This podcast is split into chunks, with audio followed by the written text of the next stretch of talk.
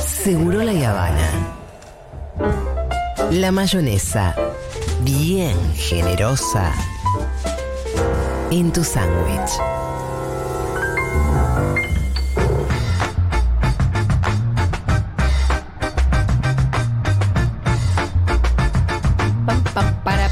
Hola, ¿qué tal, señor Juan Manuel Carlos? ¿Cómo andamos?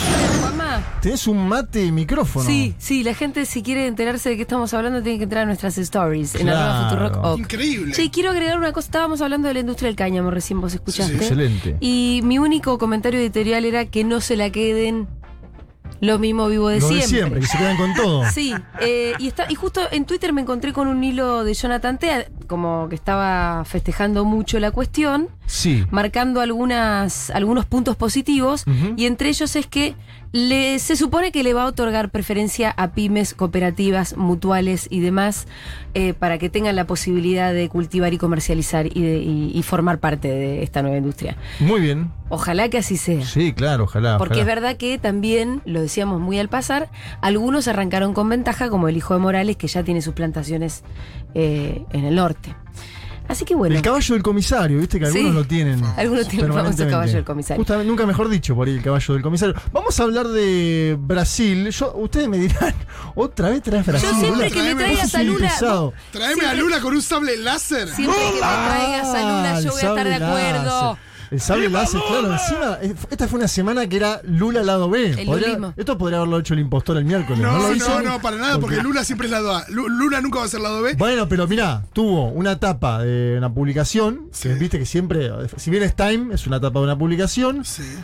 Ayer prometió casamiento, les voy a contar esto. Ayer prometió casamiento con Prometió, propuso. Casi que le propuso a, la chi- a, a ella, digámosle Sí. chica, porque es bastante jovencita. Claro. tampoco tan- tiene, La ¿Cuánto tiene? Joven social, 40 y algo, ¿no? Sí. No, no llega a 50, Lula 76. Eh, y en el medio este guiño, ¿no? A Star Wars. Increíble, el día de Star Wars, Lula subió una foto con un sable láser diciendo eh, que la fuerza los acompaña en portugués. Y Mark Hamill, el actor que hace Luke Skywalker, tirándole la mejor onda diciendo la fuerza es fuerte eh, con Lula, mucha suerte en toda Sí, tu tremendo. quest, que es como búsqueda. eh, increíble. Si existe un Jedi en la vida real, Total.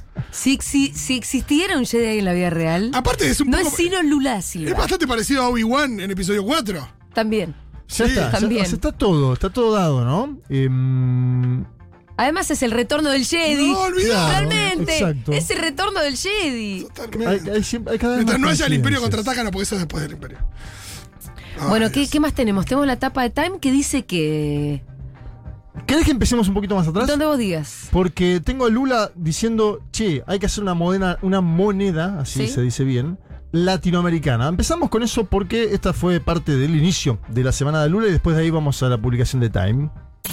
E vamos voltar a restabelecer a nossa relação com a América Latina. E se Deus quiser, vamos criar uma moeda na América Latina, porque não tem esse negócio da gente ficar dependendo do dólar. Vamos tentar recuperar os BRICS. Algo dependiendo de tu dólar llegué a Bien, encontrar. ¿viste? No, decía, BRICS. si Dios quiere, vamos a crear una moneda en América Latina. Ahora, me- ahora voy a estar brevemente analizando eso y después se queja de la dependencia del dólar, Sí, sí. que es un problema que tenemos toda la Total. dependencia del dólar, porque lo tiene Ecuador que está dolarizado, lo tiene Venezuela que está dolarizado, pero también lo tiene la Argentina que tiene esta economía Problema de restricción exter- externa. como bien dice la vicepresidenta, eh, y hablaba de vigorizar a los BRICS. Ojo con ese llamado, porque tam- tampoco es fácil decirlo ahora, ¿no? Digamos, con Putin inmerso en Ucrania, no es fácil decir vamos a. Claro, porque la R de BRICS es Rusia. Claro, que vuelvan los BRICS con todo. Pero me parece que ahí Lula, eh, nada, intenta que vuelva eso. Lo de la moneda me para un segundo porque hay dos actores, uno llamado Gabriel Galípolo. Vamos a tener que empezar a, a ver quiénes forman parte del staff de trabajo de Lula, Ajá. porque posiblemente alguno de ellos forme parte de su gabinete. Esto es algo evidente, ¿no? Cada, cada candidato a presidente, si, ¿No lo si- vas a dejar en banda? si es presidente, bueno, ¿No? Gabriel Galípolo es un magíster en economía y publicó hace poco tiempo en Folia de Sao Paulo, es asesor de Lula o trabaja con él, eh, esta idea de la moneda única latinoamericana, que es una moneda. Estoy dispuesta. Sí, lo que pasa es que lleva tiempo esas cosas, porque sí. vos tenés que armonizar, por ejemplo, la Argentina tiene 50-60% de inflación y los otros países latinoamericanos 10. 7, 8, anual. ¿Te imaginas empujarle la inflación a toda Latinoamérica? No, al revés. Que baje, revés. que baje la nuestra, No, no, Por eso, Por no, le- supuesto, no, no le no. llevemos ese kilo. Me encantaría, no, lo primero que pienso es que Sí. lindo sería bajar la inflación gracias a tener una modelo fuerza latinoamericana, obvio. Pero después esta culpa de decir, che, si nosotros les trastornamos.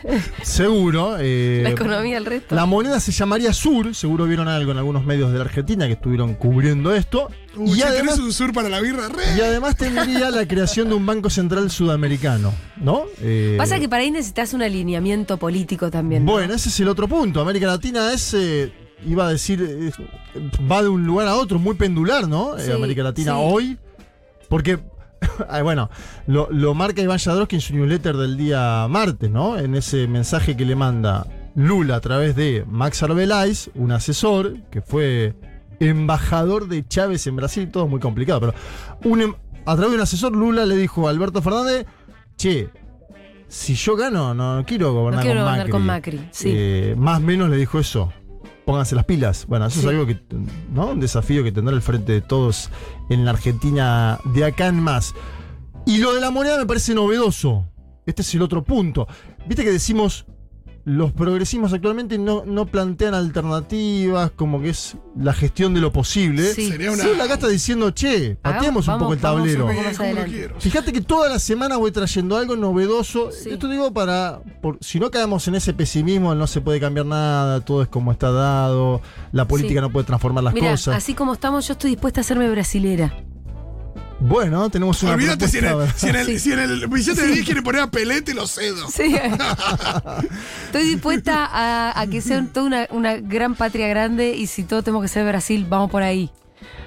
Yo en el tema Que me gobierne fútbol- Lula, estoy, Ah, estoy, bueno, estoy ahí, ahí que sí. me gobierne Lula, estoy, estoy No, contenta. que me gobierne. me- me- Lula, gobername, te lo pido, por favor, sí. sí. Un UNASUR que eres vos. Eh, no mezclemos lo futbolístico. No, porque no, no, no. En eso. Chicos, nadie o, está diciendo eso. O tendríamos No. siete campeonatos mundiales. ¿no? Igual fuera de joda, quiero decir, hay otros continentes con una moneda común, como por ejemplo Europa. Europa, claro. De- Otro singular. Bueno, Pero le fue bien a algunos y mal a otros con esa moneda común. Sí, porque a Grecia le fue mal.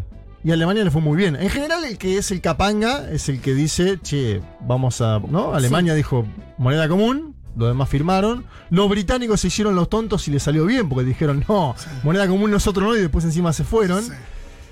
Y Grecia la pasó mal. Pero bueno, vamos a ver, esta propuesta todavía es una propuesta inicial, falta mucho tiempo, etcétera. El miércoles a la mañana se conoció la etapa de Time, Sí, que no solo es una etapa, sino también una extensa entrevista a Lula. Eh, ahora voy a hablar un poco de eso, pero ayer a la noche en San Pablo, junto a Fernando Haddad, Lula festejó ser la etapa de Time.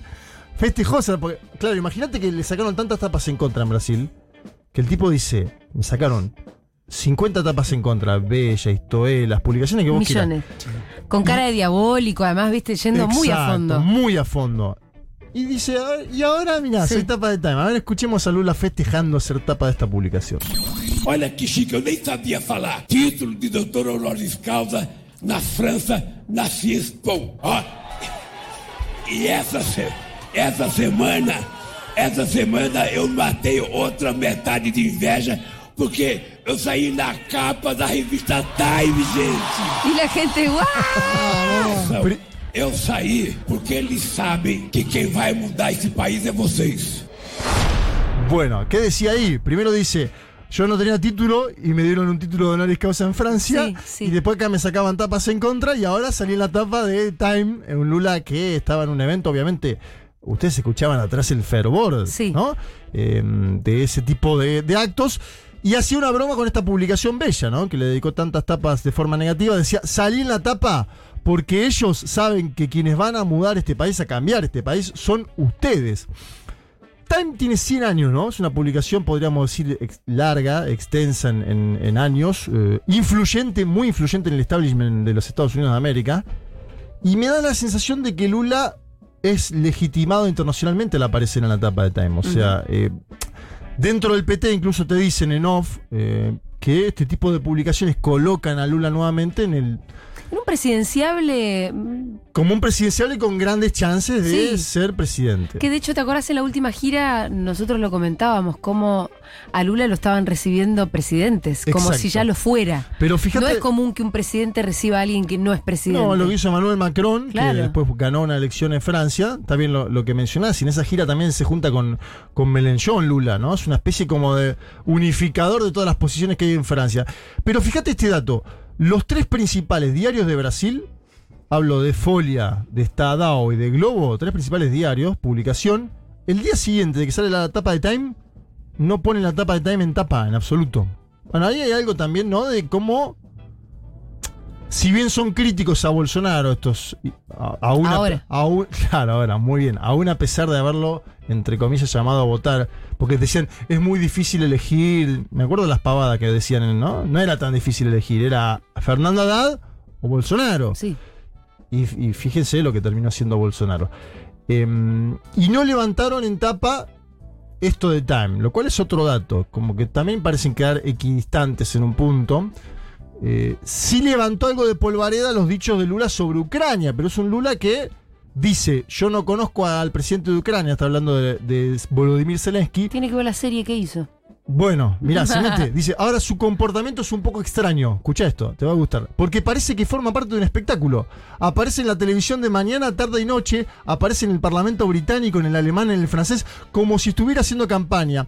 Lo necesario es que estuviera más preocupado con la mesa de negociación, dice Lula, sobre Volodymyr Zelensky.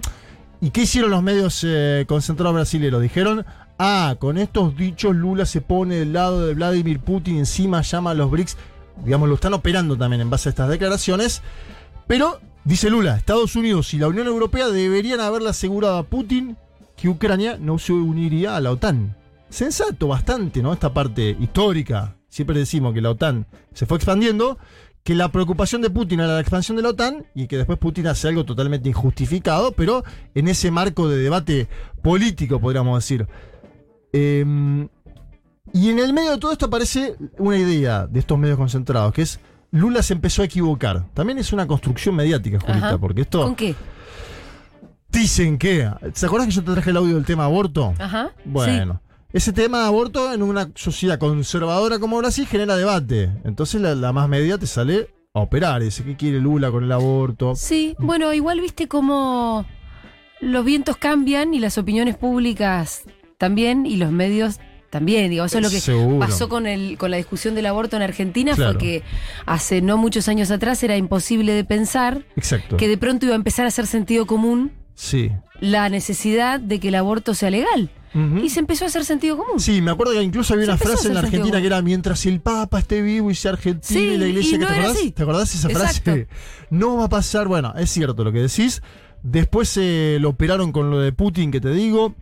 Lo operaron con una opinión que dijo sobre los policías y Bolsonaro, porque en un momento dijo a Bolsonaro solo lo banca la policía, se quejaron algunos policías obviamente de estos dichos, Lula después fue para atrás. Bueno, lo están operando mucho. En los medios. ¿Pero qué, En qué los están medios. buscando? ¿Que, se- ¿Que relija a Bolsonaro en los medios? O sea, Yo a esta altura no sé. sí. Lo- Lula está sostenido, ¿no? Y, y se está mostrando dialógico igual, porque no es que sale a, a, a cazarlos y, y a decirle. Pero a la vez eh, ellos ven que, bueno, Bol- que Bolsonaro siga en la presidencia es una posibilidad menor, pero es una posibilidad. Es una posibilidad. Menor, mucho menor, ¿no? Estamos diciendo que en todas las encuestas, ahora te voy a hablar de encuestas de hoy. Y a Lula aprovechó, porque se instala también esta idea de Lula está nervioso. Y Lula dice, no solo no estoy nervioso, sino que me voy a casar con esta mujer. Y va y la busca a Yanja. A ver, escuchemos este Ah, a ver. Quero dizer pra vocês, eu tô tão nervoso, tô tão nervoso que vou casar com essa mulher aqui.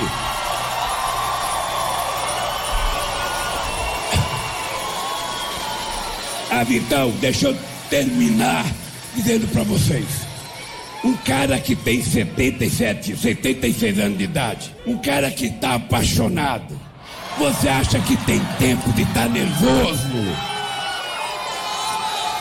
Gente, esse país, esse país está precisando de amor. Esse país está precisando de carinho. Esse este país precisa de amor y de cariño. Decía, yo estoy tan nervioso que me voy a casar con esta mujer. Ahí le- le- como que levanta la mano, ya aparece en el ¿Y ella escenario. parecía sorprendida o no? Sí, como, pero ¡ay! ella ya está como, Como que- he proposed. Pero Lula ya había dicho Sí. otra vez, Ah, me voy a casar, me voy a casar. No, por ahora no ponen fecha. Me pone tan contenta Oh. que Lula se haya vuelto a enamorar. Y sí, imagínate un tipo que 76 tiene. Se le murió la señora. en Claro, de Marisa. Leticia, que Sí. fue pareja de Lula 40 años. Lula había enviudado ya antes. Sí. Lula enviudó en, los serio? 80 Ah, wow. de, una, de una mujer joven con la Sí. cual, bueno, estaba casado, en viuda, y encima en ese momento está en la fábrica metalúrgica, en el sindicato, y en un momento llega Marisa Leticia, que también había enviudado. Sí. Y se Joven. produce ese vínculo. Los dos habían enviudado joven. Duran 40 años, tienen hijos y demás.